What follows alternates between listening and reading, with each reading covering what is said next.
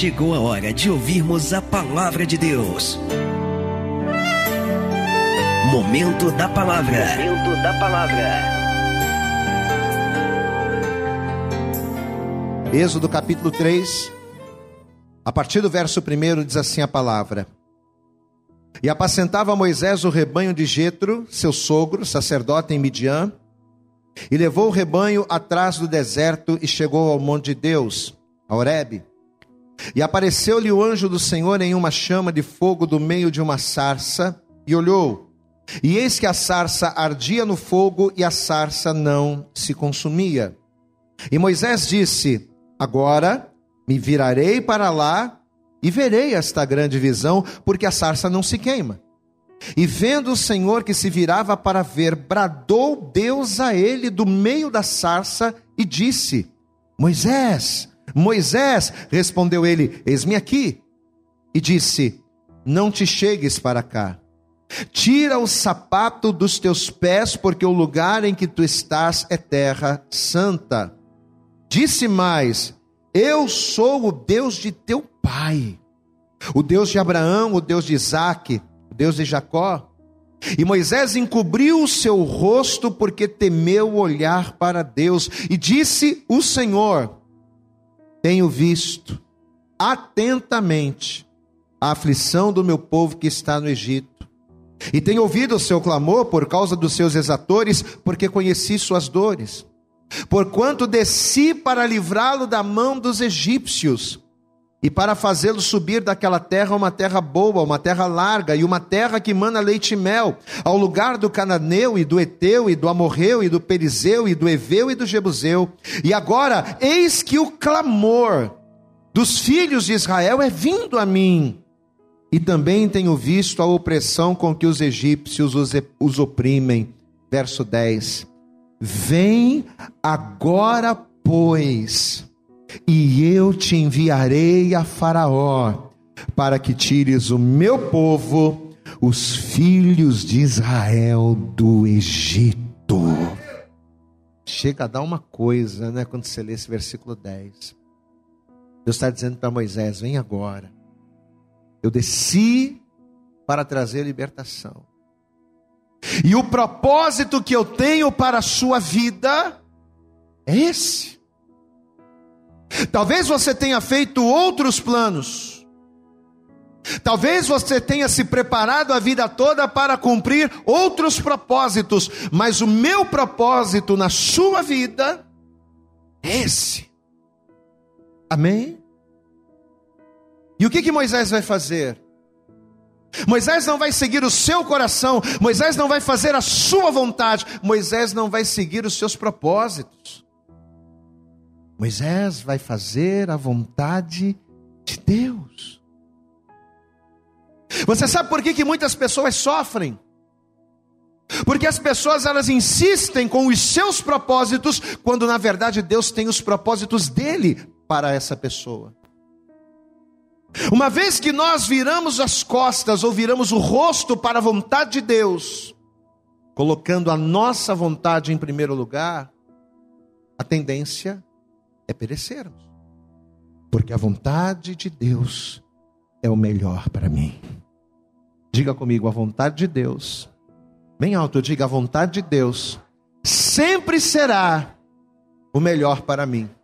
Ainda que visivelmente pareça não ser. Ainda que aos olhos naturais a gente pense, puxa, mas será que, mas isso aqui parece não ser tão legal, isso aqui parece não ser tão bom, ainda que visivelmente a vontade de Deus pareça não ser tão boa, ela pode não ser agradável, mas ela sempre será boa. Guarde isso. A vontade de Deus, ela pode não ser agradável, mas ela sempre será boa. Glória a Deus. Eu vou ler o versículo 10, onde ele diz aqui: Vem agora, pois, e eu te enviarei a Faraó, para que tires o meu povo, os filhos de Israel, do Egito.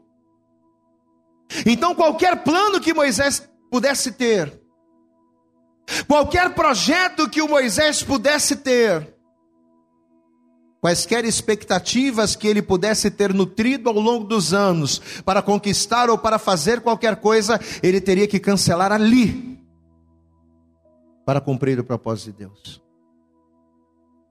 Amado, ser cristão não é fazer o que eu quero, não é fazer a minha vontade, não é fazer a não é seguir os meus desejos. Ser cristão é fazer a vontade daquele que nos chamou. Você entende isso? Amém? Enquanto eu insistir nas minhas vontades, ah, não, eu só quero fazer isso aqui, não, eu só faço isso aqui, não, eu só vou fazer aquilo. Enquanto eu insistir com isso, a minha vida vai continuar do mesmo jeito. Eu não tenho que fazer aquilo que eu quero, eu tenho que fazer aquilo que Deus me chamou.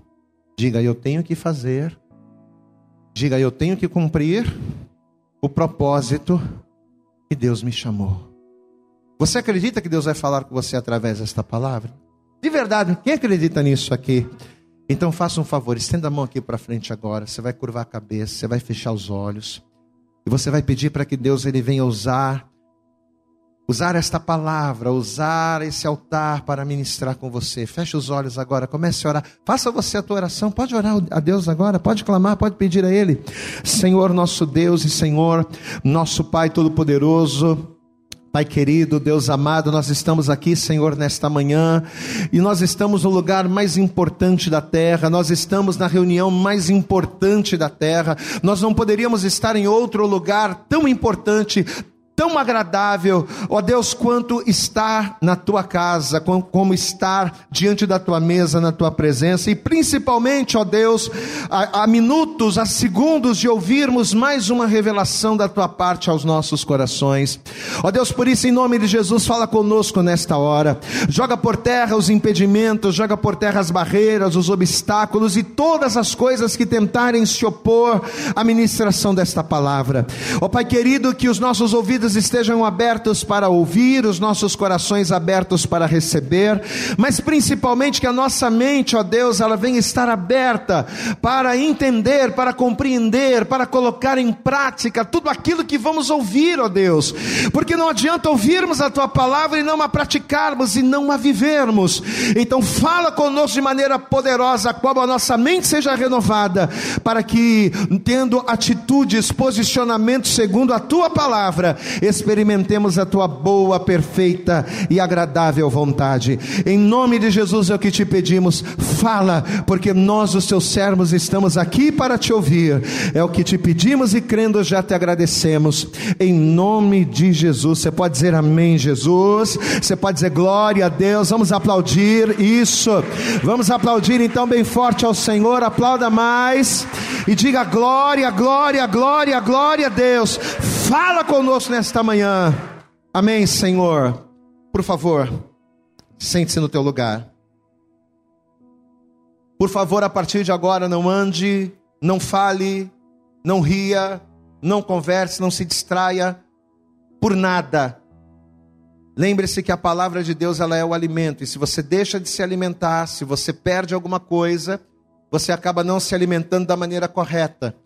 E assim como o nosso corpo se debilita quando nos alimentamos mal, a nossa alma, o nosso espírito também se enfraquece quando nós nos alimentamos mal. Às vezes o problema não está na comida, o problema está na forma com que nós nos alimentamos, porque estamos na igreja, mas não damos ouvidos, nos distraímos, brincamos. Então, a partir de agora, esteja concentrado no alimento, seja concentrado na palavra, mas isso não impede você dar glória a Deus. Dá glória a Deus aí, amém? Olhe para cá. Você sabe que Moisés, apesar dele ter o sangue hebreu, mas pelo fato de Deus ter uma grande obra na vida dele, pelo fato de Deus ele ter um propósito muito grande, Moisés, ele não foi só criado como filho da filha de Faraó. Moisés ele não foi uma pessoa que somente morou em um grande palácio ou desfrutou de regalias reais. Mas acima de tudo, Moisés ele foi alguém que durante 40 anos da sua vida, pelo menos durante os primeiros 40 anos de sua vida, ele foi preparado para ser um egípcio, de fato. Ele tinha sangue hebreu, ele era do povo hebreu, mas Moisés ele estava sendo moldado ao longo do tempo, ao longo dos anos, ele estava sendo preparado para ser um egípcio. para ser um líder, para ser alguém que faria diferença dentro dos moldes do Egito, dentro da cultura egípcia. Durante os 40 primeiros anos da sua vida, toda a instrução que Moisés recebeu, todo o conhecimento natural, todo o conhecimento humano que o Moisés adquiriu, nada mais foram, nada mais eram do que uma preparação para que ele fosse um egípcio muito bem sucedido em tudo aquilo que ele fizesse. Amém, amados? Moisés ele estava sendo preparado, em outras palavras, para ser um homem, um egípcio de sucesso. Só que Deus tinha planos para ele. Você pode dar um glória a Deus aí? Quais eram os planos de Moisés? Ou quais eram os planos das pessoas que cuidavam de Moisés? Era fazer de Moisés um homem bem-sucedido. Era fazer de Moisés uma referência naquele mundo, naquele, naquele é, contexto. Só que Deus tinha planos para ele. E muitas das vezes nós, homens naturais, negligenciamos esta questão. Achamos que a nossa vida depende apenas daquilo que nós projetamos, daquilo que nós queremos, e muitas das vezes, na maioria delas, nós nos esquecemos que Deus, ele tem os seus planos, ele tem os seus propósitos. No livro do profeta Isaías, no capítulo 55, a partir do versículo 8, a Bíblia diz que os caminhos de Deus, eles são, ó, muito mais altos do que os nossos caminhos. Os pensamentos de Deus, ou seja, aquilo que Deus pensa em nosso respeito, os projetos de Deus em relação a nós, são muito maiores do que os nossos, e isto é uma grande verdade. Quantas e quantas vezes nós fazemos planos, nós traçamos metas, nós projetamos para nós um futuro completamente diferente daquele que Deus tem para nós, e quando nós fazemos isso, a gente acaba vendo as coisas saírem de uma maneira diferente daquilo que nós planejamos. A gente acaba vendo as coisas aos nossos olhos, aquilo que tinha tudo para dar certo, muitas das vezes dando errado. Puxa, pastor, eu me preparei a vida toda para fazer determinada coisa. Puxa, pastor, eu me preparei durante um bom tempo para fazer isso, para viver uma vida assim, e de repente do nada as coisas não estão acontecendo. Pois é. É porque existe um outro fator fundamental que é a vontade de Deus. Existe a minha vontade, os meus desejos, os meus desígnios e os meus propósitos, mas existe a vontade do Senhor. Muitas pessoas estão frustradas. Por quê? Porque elas fazem os seus planos te esquecendo de colocar a sua vida pautada na vontade de Deus. E em contrapartida também, quando nós entendemos essa verdade, a gente começa a ver coisas que nós jamais poderíamos imaginar que poderiam acontecer acontecendo, né? Quando nós entendemos que além dos nossos propósitos, Deus tem os dele. E quando nós entendemos a importância de alinharmos a vontade de Deus à nossa vontade, a gente começa a ter experiências a gente começa a viver situações que nós, na nossa sabedoria humana, carnal e natural, não poderíamos imaginar. Vamos pegar, por exemplo, Saulo. Quem foi Saulo? Um homem criado aos pés de Gamaliel, um conhecedor da palavra, um homem que tinha um conhecimento, uma instrução, uma cultura muito refinada, muito avançada. Ele havia se preparado para um estilo de vida. Ele havia se preparado para viver um tipo de vida completamente diferente daquilo que Deus tinha para ele. Saulo ele foi um homem que se preparou para viver de uma determinada forma, mas ele vai ter um encontro com Deus. E a partir do momento em que Saulo ele tem um encontro com Deus, diz a palavra que as escamas vão cair dos seus olhos. Ele vai começar a enxergar coisas que antes ele não conseguia ver. E uma vez que ele tem um encontro com Deus e a sua visão ela começa a clarear, ele começa a perceber que na verdade tudo aquilo que todo o conhecimento que ele havia adquirido não era para que ele fizesse a sua vontade, mas serviria como base para que os propósitos de Deus em primeiro lugar se manifestassem na vida dele. Glória a Deus. Um outro exemplo também, um pouco é, é, é, não tão forte, mas também de maneira consistente, foi o que aconteceu com Namã. A Bíblia diz que Namã ele vai ser um homem que ele era uma pessoa imponente, ele era uma pessoa importante no exército, ele era uma autoridade, mas ele era um homem leproso. E apesar da sua carne ter sido restaurada pela palavra de um profeta, não é? O profeta Eliseu vai dizer: Ó, oh, você vai mergulhar sete vezes nas águas do Jordão, e quando você der o sétimo mergulho, as tuas, a tua pele vai ser restaurada, você vai ser livre desta lepra. Pois é. Um homem de autoridade, mas que vivia uma vida de vergonha. Um homem de autoridade, mas que vivia uma situação complicada. Mas que de repente, do nada, uma situação inusitada vai mudar completamente a sua história. Eu quero que você veja comigo, abra lá, segundo livro de Reis, no capítulo 5. Segundo livro dos Reis, no capítulo 5, no versículo 1. Eu vou só te mostrar, só para você entender como é que Deus trabalha. Segundo Reis, capítulo 5, se você encontrou de glória a Deus aí. A glória a Deus aí se você encontrou. Segundo Reis, capítulo 5, verso 1 diz assim: e Namã, capitão do exército do rei da Síria, era um grande homem diante do seu senhor, e de muito respeito, porque por ele o Senhor dera livramento aos sírios. E era este homem herói valoroso, porém leproso.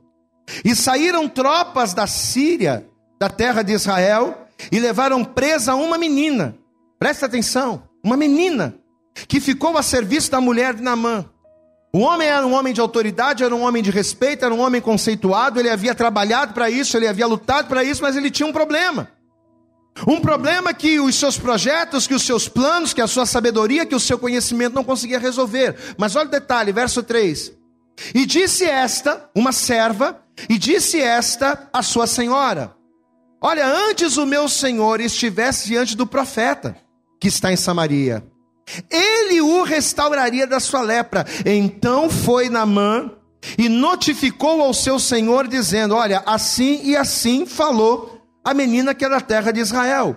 Então disse o rei da Síria: Vai, anda, e enviarei uma carta ao rei de Israel. E foi e tomou na sua mão dez talentos de prata, seis mil ciclos de ouro e dez mudas de roupas. Ou seja, uma menina que foi levada, foi trazida para a casa de Naamã como escrava essa menina vai olhar aquele homem com tanta autoridade passando por aquela situação, ela vai dizer assim: Poxa, eu conheço um homem lá em Israel, que se esse, se o meu Senhor estivesse diante dele, ele seria curado. Uma menina que a Bíblia não diz o nome, uma menina que a Bíblia não cita nenhuma outra referência, uma desconhecida, mas uma desconhecida que vai ser colocada na casa de Namã para que o propósito de Deus na vida dele acontecesse. Glória a Deus, amados. E é assim que Deus faz. É uma porta de emprego inesperada. É uma pessoa que nós não imaginávamos, que nós não imaginaríamos conhecer, e de repente a gente conhece através daquela pessoa uma situação, uma situação muda. É uma situação que às vezes é complicada, uma má notícia que às vezes a gente se abate, mas de repente, através daquela má notícia, algo novo acontece. São coisas inusitadas que muitas das vezes acontecem na nossa vida. Pastor, e o que é isso? Algumas pessoas chamam de coincidência, poxa, foi uma coincidência. Uma serva de Israel cair na casa de um general sírio e essa serva de Israel falar para o homem leproso e procurar o profeta. Pois é. Foi uma coincidência, Saulo está vindo, de repente ele cair do cavalo e ver aquela luz e ter um encontro com Jesus. Pois é, muitos chamam de coincidência. Outros chamam de sorte, outros chamam de acaso, mas eu chamo de propósito de Deus. Quando Deus ele tem um propósito na vida de alguém, quando Deus ele tem planos para a vida de uma pessoa, amado, você pode fazer os teus planos, você pode elaborar os teus projetos, você pode fazer o que for, mas enquanto você não entender que você precisa se enquadrar ao propósito de Deus, e enquanto você não trabalhar a fim de que esses propósitos se cumpram, você vai sempre estar frustrado porque sempre vai faltar alguma coisa. Qual era o propósito de Deus na vida de Moisés, gente? Não era que Moisés se tornasse um burocrata egípcio, ele estudou para isso. Ele estudou para ser um burocrata. Ele estava sendo formado para isso, mas qual era o propósito de Deus na vida dele? Não era fazer de Moisés um doutor, um homem cheio de conhecimento humano, não. Sabe qual era o propósito de Deus para a vida de Moisés? Era fazer de Moisés um homem usado e ousado para libertar cativos. Glória a Deus. Deus queria fazer de Moisés um libertador de cativos. Deus queria fazer de, Moisés um quebrador de algemas, um quebrador de prisões. No livro do profeta Isaías, no capítulo 61, a palavra de Deus, ela diz que o Espírito do Senhor Jeová está sobre mim, porque ele me ungiu para pregar boas novas aos mansos Enviou-me a restaurar os contritos de coração, a proclamar liberdade aos cativos. Você pode dar glória a Deus aí, amados? Ele me ungiu, ele me levantou, ele me separou, ele me santificou, ele me separou para um propósito específico: libertar aqueles que estão presos, abrir as prisões daqueles que estão cativos, amados mais do que fazer de Moisés um homem rico. E a grande maioria das pessoas elas acham que elas têm que vir para a igreja para Deus prosperar. Ah, eu tenho que ir para a igreja, porque se eu for na igreja, se eu for fiel a Deus, Deus vai abrir a porta de emprego, Deus vai me dar o carro, Deus vai me dar casa, Deus vai curar, Deus vai libertar. Deus até faz tudo isso, mas entenda: mais do que fazer de Moisés um homem rico, mais do que fazer de Moisés um homem inteligente, um homem sábio, um homem próspero, Deus queria fazer de Moisés um, um, libertador de cativos, um quebrador de prisões. E nesta manhã, meu amado, eu quero te dar uma boa notícia: Deus te trouxe aqui neste lugar e Ele preparou esta palavra para dizer que o propósito dele na tua vida é o mesmo. Deus ele não quer te enriquecer, Deus ele não quer te prosperar apenas, Deus não quer te curar apenas, mas acima de tudo, Deus ele quer fazer de você um libertador libertador de cativos. Se você recebe, levanta a tua mão, abra a tua boca e glorifica, porque tudo aquilo que for necessário, Deus ele vai fazer para que o propósito dele conclua-se na sua vida. Você pode aplaudir bem forte ao Senhor, meu amado. Aleluias! Apesar de você estar aqui hoje, apesar do que, do que aquilo que trouxe você aqui hoje tenha sido um problema, porque na maioria das vezes o que nos traz para a igreja são problemas. É ou não é verdade? A maioria das pessoas que procuram a Deus, procuram a Deus porque estão com problema. Só que entenda, apesar de você achar que você está aqui simplesmente por uma causa, por um problema, o motivo de você estar aqui é outro. Glória a Deus, amados. Deus te trouxe aqui porque assim como Moisés, Deus tem um propósito na sua vida.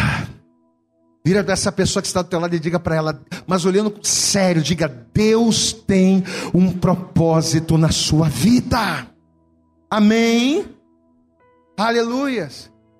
E qual é o propósito de Deus na tua vida? É te curar assim? Olha aqui, Deus vai te curar. Você pode dar glória a Deus aí? Deus vai te curar. Deus vai te libertar, Deus vai te restaurar, Deus vai te abençoar, mas entenda. Deus ele vai fazer isso tudo para quê? Para fazer de você um homem, uma mulher, uma pessoa quebradora de correntes, libertador de cativos, para que o nome dele seja glorificado. Esse é o propósito de Deus na vida de Moisés, e esse é o propósito de Deus nas nossas vidas. Amados, eu tinha plano de cantar, de ser cantor, de ser tecladista em banda. Aí, por último, quando eu botei a cabeça um pouquinho mais no lugar, eu tinha plano de fazer, terminar minha faculdade e fazer prova para a Marinha, para ser, né? Quadro de saúde, psicologia. Estava fazendo psicologia. Esse era o meu plano. Só que mal sabia eu que todas as coisas que eu fui fazendo ao longo da vida não eram para que os meus propósitos se, se concretizassem. Eu achava que eu aprendi a tocar teclado para tocar pagode no mundo. Eu achava que eu estava fazendo psicologia para ser psicólogo da Marinha. Eu achava. Mas na verdade todas as coisas estavam me moldando para ser quem eu sou hoje. Para pregar a palavra, para glorificar o nome do Senhor, para ser um quebrador de correntes, para ser um libertador de cativos. Você pode dar glória a Deus aí, amados? Amém? É isso que Deus ele quer. E Deus ele não quer só isso para mim, Deus ele quer para você também. Mas nós precisamos ter esse entendimento. Enquanto nós fugirmos do propósito de Deus, as coisas vão sempre se arrastar. Pô, pastor, eu não entendo, parece que as coisas na minha vida se arrastam. Sabe, minha vida financeira parece que é aquela coisa mirrada, é aquela coisa que às vezes tem, às vezes não tem, às vezes acontece, às vezes não acontece. É aquela coisa arrastada, sabe por que será? Você já se perguntou isso? Por que, que a minha vida sentimental, pastor, nunca dá certo? Por que, que a minha vida profissional, as coisas são tão complicadas? Por que, que eu vivo com. Por quê? Que as coisas parecem tão arrastadas na sua vida? Porque você não tem cumprido o verdadeiro propósito de Deus. Deus ele vai começar a manifestar a vontade dele na vida de Moisés. E justamente para que a sua vontade, justamente para que os seus propósitos começassem a ser cumpridos, Deus vai escolher um lugar. Deus vai escolher um lugar especial. Deus vai escolher o altar natural dele. Vamos para a palavra, Êxodo 3, volta lá. Êxodo, capítulo de número 3. Êxodo, capítulo 3, a partir do verso 1. Diz assim: E apacentava Moisés o rebanho de Jetro, seu sogro, sacerdote em Midian, e levou o rebanho atrás do deserto, e chegou ao monte de Deus. Diga, e chegou, bem alto, diga, e chegou ao monte de Deus, a Horebe. Amém? Aí ele continua: E apareceu-lhe o anjo do Senhor em uma chama de fogo no meio de uma sarça, e olhou, e eis que a sarça ardia no fogo, e a sarça não se consumia. E Moisés disse: Agora me virarei para lá e verei esta grande visão, porque a sarça não se queima. E vendo o Senhor que se virava para ver, bradou Deus a ele do meio da sarça e disse: Moisés, Moisés. Respondeu ele e disse: Eis-me aqui. E disse: Não te chegues para cá, tira o sapato dos teus pés, porque o lugar em que tu estás é terra, é terra santa. Olha para mim aqui. O próprio Deus não só escolheu, como também santificou aquele lugar. E ele escolheu e santificou aquele lugar para quê? Para que aquele lugar, para que o Horeb fosse o ponto de partida para uma vida transformada nele. Glória a Deus. A partir daqui, Moisés, você vai mudar de vida. Tira a sandália dos teus pés. Pode tirar a sandália, porque esse lugar aqui é terra santa. Você vai viver o novo, você vai começar a viver o novo a partir daqui. É a partir daqui. Uma nova história, um novo momento. Todas as promessas de Deus para o povo iriam partir daquele altar, iriam partir daquele lugar. Você entende a importância de você estar na igreja? Às vezes a gente vê tantas pessoas, tantas pessoas sem esclarecimento, falando tanta bobagem.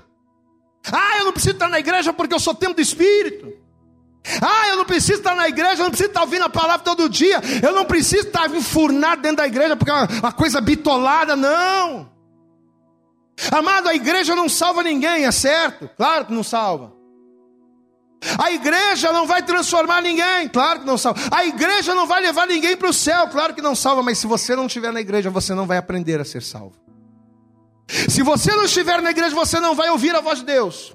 Se você não estiver na igreja, você não vai receber de Deus aquilo que Ele tem para a sua vida, porque este é o lugar que o Senhor escolheu e santificou, para que o nome dEle na sua vida seja glorificado.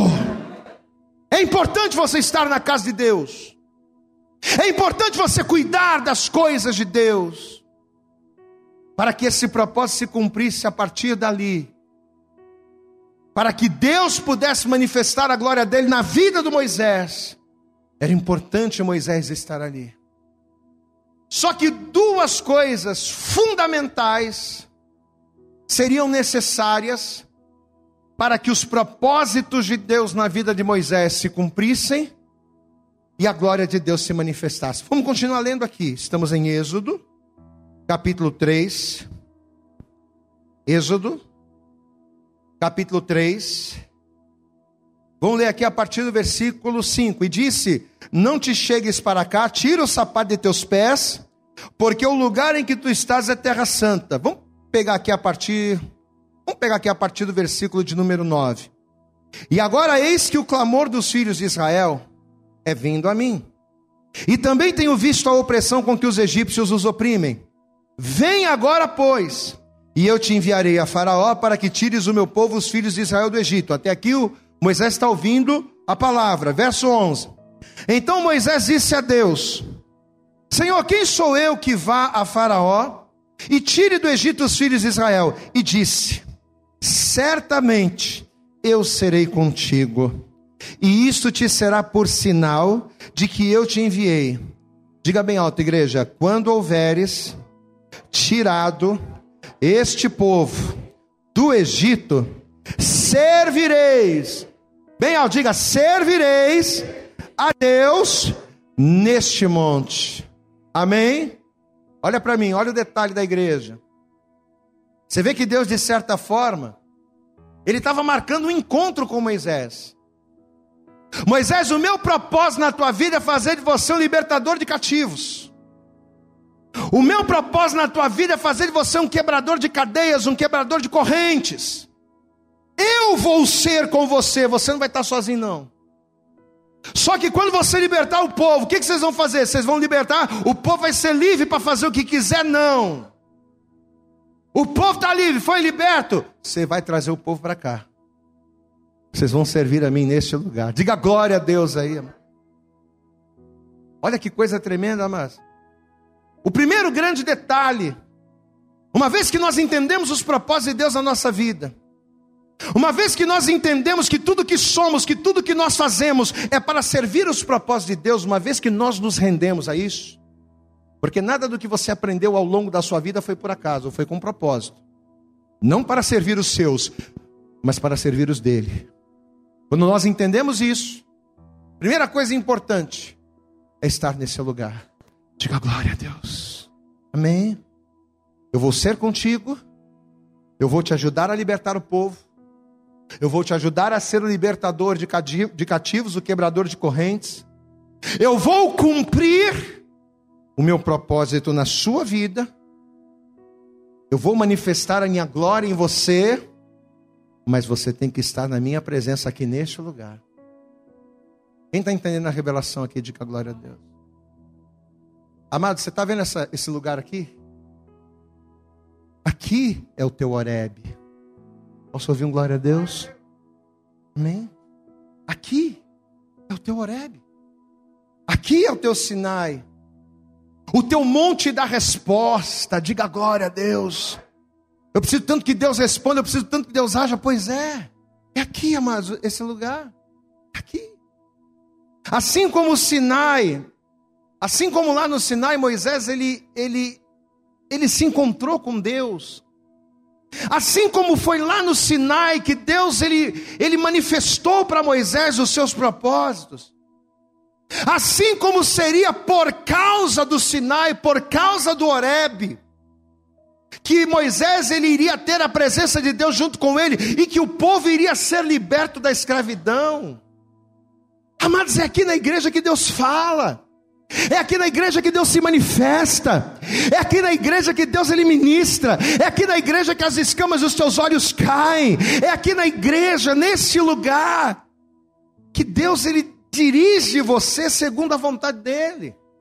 Levanta a tua mão para você, diga assim comigo: o MAP, diga bem alto, o MAP é o meu Oreb.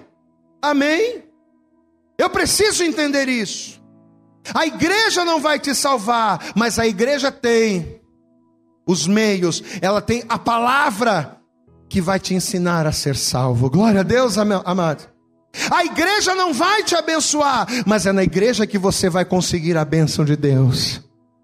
A igreja não vai fazer nada por você, mas é estando neste lugar que você vai ser fortalecido, revestido e instruído no propósito de Deus, para que você tenha a tua mente renovada, e uma vez que a tua mente é renovada pela palavra, você experimente a boa, a perfeita e agradável vontade dEle. Você pode aplaudir a Ele bem forte, amado. Aqui é o teu Sinai, aqui é o teu Oreb. Aleluias. Só que ao chegarem ao pé do monte, porque Moisés ele vai dar ouvidos à voz do Senhor, ele vai. Pá.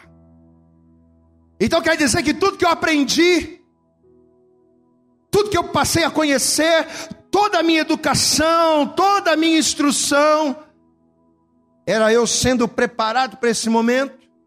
Moisés não vai pensar duas vezes, Deus falou, ele foi. Só que ao chegarem no pé do monte,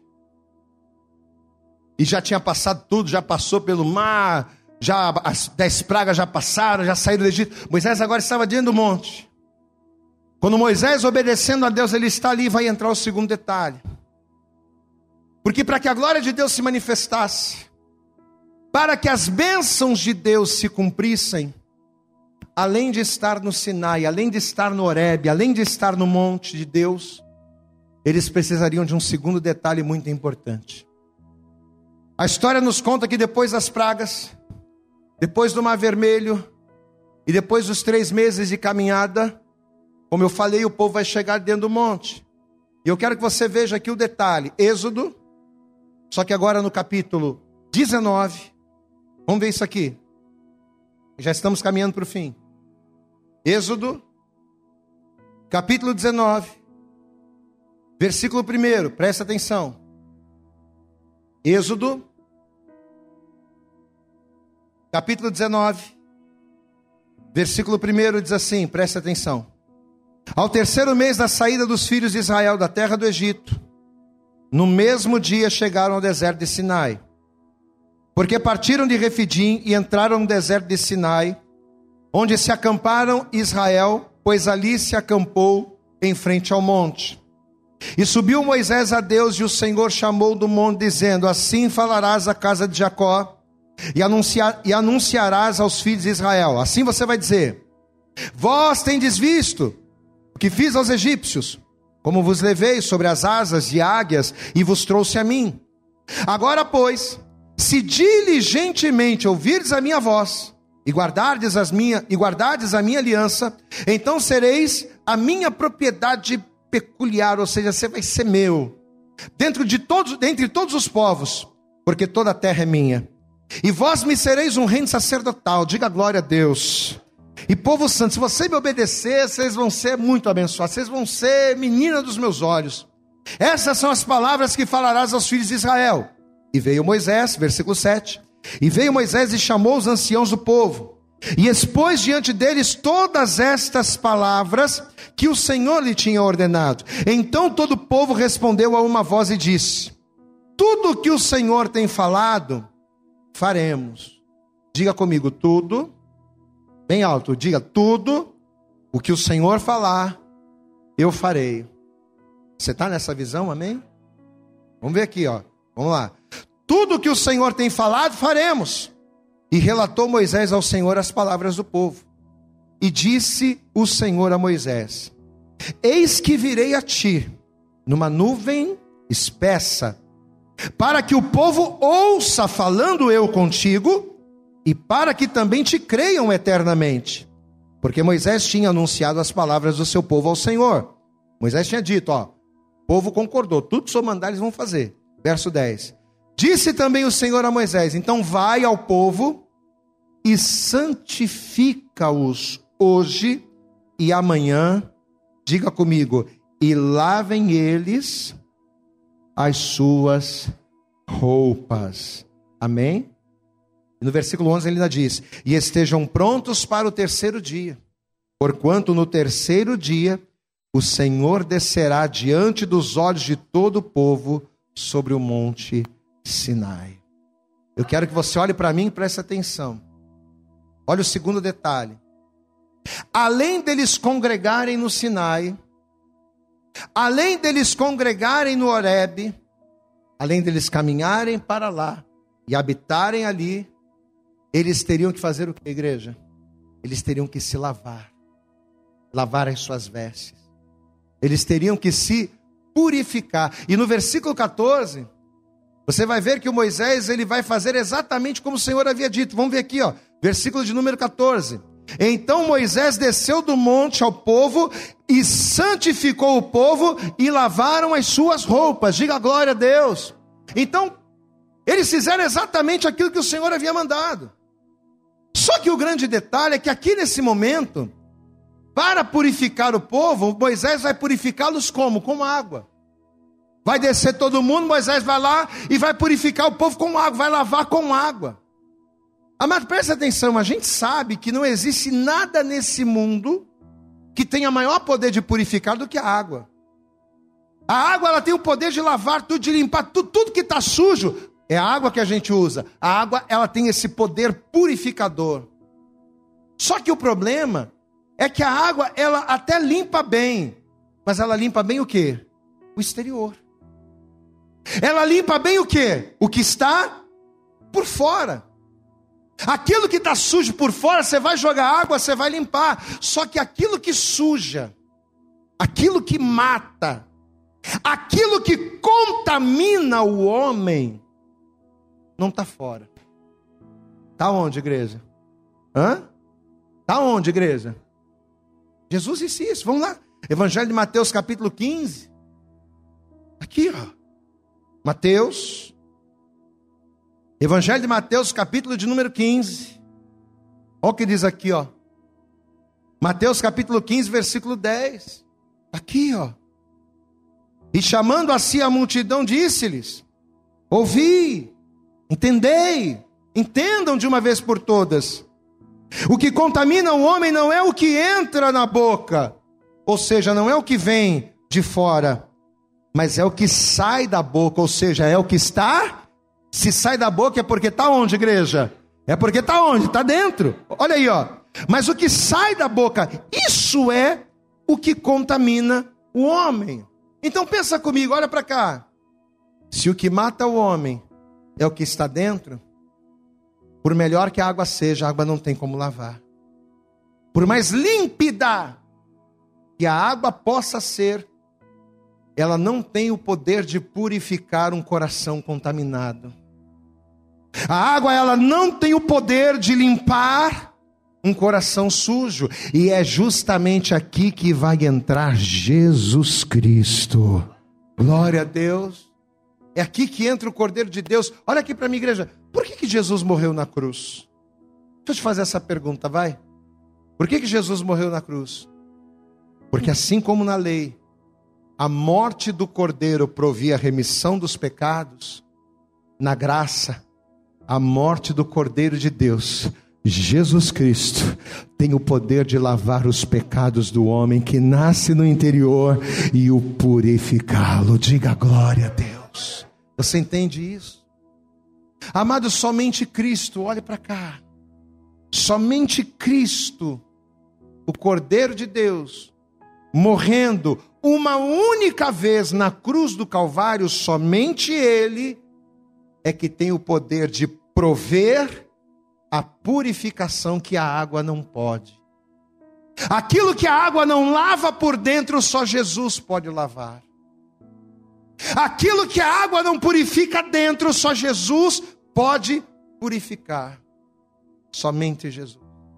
Por isso, e lá no Evangelho de Mateus, no capítulo de número 26, quando Jesus ele foi fazer a última Páscoa e a primeira Santa Sé da história, é que Jesus ele vai instruir os discípulos a respeito do sangue. Vamos abrir lá para a gente finalizar. Mateus 26. Está em Mateus 15, é só você avançar um pouquinho. Evangelho de Mateus, capítulo 26. O que, que diz a palavra aí? Mateus capítulo 26, a partir do versículo 26 também, diz assim: Mateus 26, verso 26. E quando comiam, Jesus tomou o pão e, abençoando, o partiu e o deu aos discípulos e disse: O que, que Jesus disse? Tomai, comei, por quê? Porque isto é o meu corpo, diga glória a Deus. Você não está comendo qualquer coisa, você está comendo a carne do cordeiro. Dá glória a Deus aí, amados. Olha aí, ó. Isso é o meu corpo, versículo 27. E tomando o cálice e dando graças, deu-lhe dizendo: Bebei dele todos, porque isto é o meu sangue, o sangue do Novo Testamento que é derramado por muitos para a remissão dos pecados. Diga glória a Deus aí. Então esse sangue ele foi derramado, essa morte foi consumada para quê? para cumprir no homem aquilo que a água lá com Moisés não tinha poder de cumprir. Você tem que vir para o Sinai, Ou seja, você tem que estar na casa de Deus. A tua vida tem que estar diante do altar de Deus. Você pode dar glória a Deus aí? Porque é aos pés do altar que Deus fala. É aos pés do altar que Deus manifesta a sua vontade. É aos pés do altar que Deus te cura. É aos pés do altar que Deus te instrui. Moisés, quando o povo vier com você, você tem que trazer o povo para cá. Vocês têm que congregar aqui. Só que tem um detalhe: vocês não vão congregar aqui de qualquer maneira, não, viu? Vocês têm que congregar aqui, mas não é de qualquer maneira, não. Tem que estar aqui, mas tem que ser lavado. Tem que estar aqui, mas tem que ser purificado. Tem que estar aqui, mas as roupas, as vestes precisam estar brancas. Lava o povo com água, Moisés. Mal sabia Moisés que ao lavar o povo com água, ele estava formando uma sombra daquilo que se revelaria em Jesus Cristo. Moisés vai lavar os homens com água, mas Jesus Cristo nos lava com o seu sangue. Moisés vai lavar as vestes do povo com água, mas Jesus, ele vai cobrir os nossos pecados, ele vai cobrir as nossas transgressões com o seu sangue poderoso. Diga glória a Deus. Você sabe o que que Deus sabe qual é o plano de Deus para a tua vida? Olhe para cá. Você que tem se perguntado tanto o que, que Deus tem para mim, o que, que Deus quer para a minha vida, você sabe o que, que Deus tem para mim, para você, para cada um de nós? Deus está revelando hoje através desta palavra. Deus te trouxe aqui nesta manhã, te fez ouvir essa mensagem para que você entenda de uma vez por todas. E mais do que um empresário bem-sucedido, do que um homem, uma mulher de sucesso, mais do que o cara, Deus ele quer fazer de você um quebrador de correntes, um libertador de cativos. E tudo aquilo que você fizer, nada mais é para aprimorar ainda mais o propósito que Deus tem na sua vida. É isso que você tem que entender. Agora, uma vez que você já entende isso, você precisa cumprir duas coisas. Primeiro, congregar no Sinai. Eu vou ser contigo, eu vou te abençoar, eu vou abrir a porta, eu vou ser com você. Mas se você estiver congregando no Sinai, mas não é congregar de qualquer maneira, não é estar no Sinai com as vestes de qualquer jeito, não é estar no Sinai em pecado, né, fornicando, prostituindo, fazendo um monte de coisa errada, roubando a Deus, fazendo, não é vivendo como você, não é vivendo como no Egito. Saiu, ó, Egito acabou, diga glória a Deus. O Egito acabou. Lá no Egito podia fazer um monte de coisa, mas aqui não, aqui é o Sinai. E é o que Deus está falando para nós nessa manhã, amém, amados? Olha a palavra que Deus está liberando sobre as nossas vidas. Deus ele quer fazer de mim, de você, de cada um de nós que estamos aqui, pessoas usadas e ousadas para libertar cativos. Mas primeiro, para isso, eu preciso congregar. E segundo, eu preciso santificar. É por isso que estamos aqui diante da mesa. Glória a Deus. É por isso que todos que, que todos os meses nós temos a oportunidade de estar diante dessa mesa, em memória dele, em memória do sacrifício. Por que, que Jesus morreu na cruz por mim? Para me lavar, para lavar da minha vida aquilo que nenhuma água conseguiria, para lavar o meu coração, para lavar os meus pecados, para me remir diante de Deus e fazer com que eu retorne de volta para Ele. Você recebe esta palavra nesta manhã? Você crê que nesta manhã Deus está usando esta palavra para falar com você? Amém? De verdade? Então toda a igreja, por favor, se coloque de pé. E assim que você se colocar de pé, isso. Vamos dar para Jesus a nossa melhor salva de palmas, mas você vai fazer mais. Faça mais, faça mais. Abra também a tua boca, ó. Diga glória, glória, glória, glória a Deus. Aleluias. Eu acredito que essa mensagem falou poderosamente com você. Mas se você acredita que ela pode ajudar também uma outra pessoa que você gosta, ama ou admira, mande para ela. Compartilhe o link ou convide essa pessoa para seguir o nosso podcast. E creia que fazendo isso, ainda que não seja você a ministrar, além de nos ajudar, você estará cumprindo o ID de Deus. Deus abençoe você e até o nosso próximo conteúdo.